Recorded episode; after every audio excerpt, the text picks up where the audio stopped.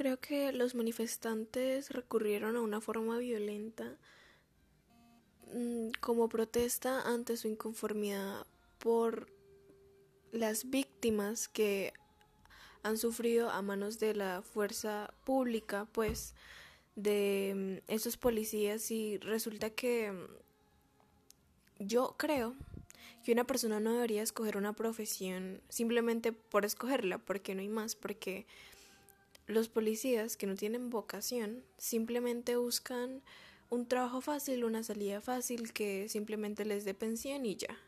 Es decir, a ellos no les importa en lo absoluto cuidar a las personas, no les importa su bien, no les importa apoyar, no les importa nada. Por lo tanto, ya que Colombia tiene una historia tan violenta y de esa manera surgió la guerrilla en un principio, eh, Simplemente no hay otra manera porque el gobierno no hace nada, no hace nada dialogando. Y así debería ser.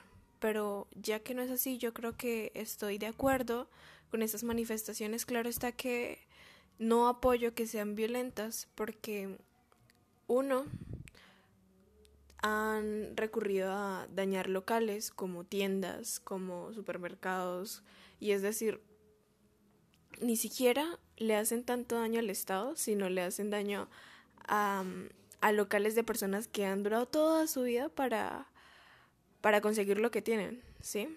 Entonces, en ese aspecto, no los apoyo. Pero sí estoy de acuerdo que hagan sus manifestaciones y muestren su inconformidad para que de alguna manera el gobierno se ponga las pilas.